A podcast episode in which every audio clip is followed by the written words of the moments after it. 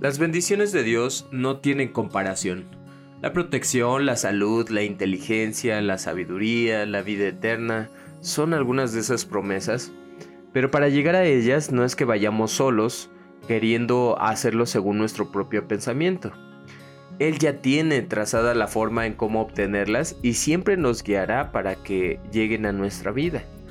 Las promesas que Dios dio a Abraham y a los hijos de Israel son para nosotros el reflejo de las oportunidades que ahora tenemos en Cristo Jesús de alcanzar la libertad. Así como Abraham luchó por la libertad y salió de su tierra y parenterla, nosotros tendremos que dejar muchas cosas atrás para comprobar la bendición de Dios. Abraham tuvo que luchar contra muchas situaciones antes de recibir las promesas de Dios, y es que, como todos nosotros, él tuvo que ser evangelizado para poderse convertir de todo corazón a Dios, no porque no creyera en Él, sino porque tendría que conocerlo como realmente es, un Dios lleno de misericordia que transforma y renueva a fin de que seamos mejores en esta vida y podamos heredar la venidera.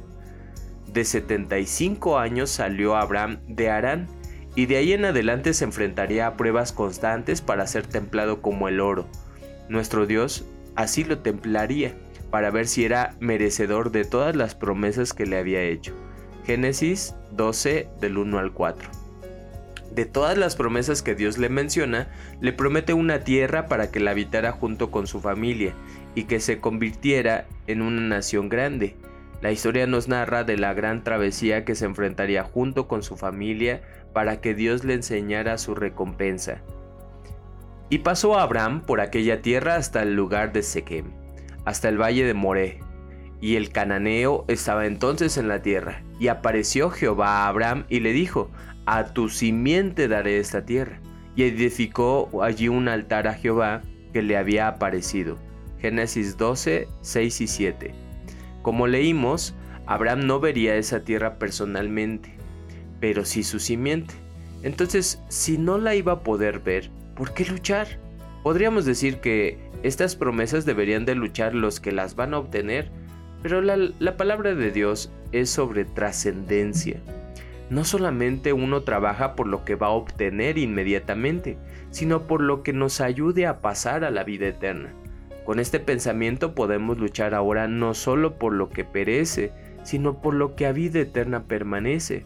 Y si no nos toca ver estas promesas, y si lo van a ver nuestros hijos, debemos de trascender ese pensamiento para saber que la bendición de Dios llegará a su tiempo. En el capítulo número 15, Dios le dice a Abraham, Después de estas cosas, fue la palabra de Jehová a Abraham en visión diciendo, No temas Abraham, yo soy tu escudo y tu galardón sobremanera grande. Y respondió Abraham, Señor Jehová, ¿qué me has de dar siendo así que ando sin hijo ¿Y el mayordomo de mi casa es ese Damaseno Eliezer?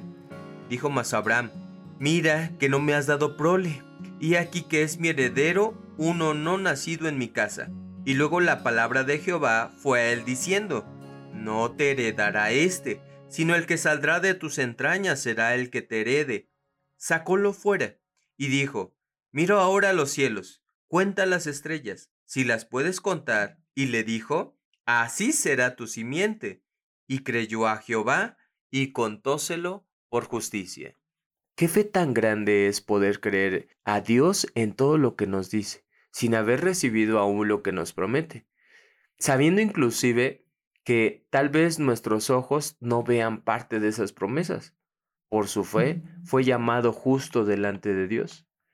Y llegó Ismael, antes que el hijo que le había prometido Dios a Abraham, un hijo que nació de la sierva de Saraí llamada Agar, tal vez por la desesperación, por la que las cosas no llegaran a su tiempo, o porque se había perdido la fe en que nos fuera a escuchar Dios, 11 años ya habían pasado desde que recibió la promesa y nace de Agar este hijo.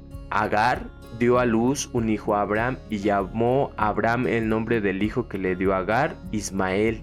Era Abraham de 86 años cuando Agar dio luz a Ismael. Génesis 16, 15 y 16. En toda esta narrativa, si algo no faltó fueron los recordatorios de Dios a Abraham que él sería fiel a su promesa y que no importaba la edad de los dos, aunque ya eran viejos, él y Sara ya no podrían tener hijos físicamente desde la perspectiva humana, pero Dios cumpliría su promesa. ¿Cuánto tiempo estamos dispuestos a esperar que Dios responda a nuestras peticiones? En Abraham, todos los años que pasaron no fueron porque se había olvidado de lo que había prometido o porque había cambiado de opinión, sino porque tanto Abraham como Saraí, su mujer, tenían que pasar por este proceso para ser guiados correctamente hacia su perfeccionamiento. Todas sus deficiencias como la incredulidad, el miedo, la incertidumbre, cada una de ellas tenía que ser perfeccionada por Dios. Era Abraham de 99 años cuando le apareció Jehová y le dijo, yo soy el Dios Todopoderoso, anda delante de mí y sé perfecto. Génesis 17.1. Seguir los consejos y la guianza del Señor nos da seguridad. Nuestra fe se fortalece porque es guiada para que seamos perfectos. Visitó Jehová a Sara, como había dicho, e hizo Jehová con Sara como había hablado, y Sara concibió y dio a Abraham un hijo en su vejez, en el tiempo que le había dicho, y llamó a Abraham el nombre de su hijo que le nació, que le dio a luz Sara, Isaac. Y circuncidó a Abraham a su hijo a los ocho días, como Dios le había mandado y era Abraham de 100 años cuando nació Isaac, su hijo.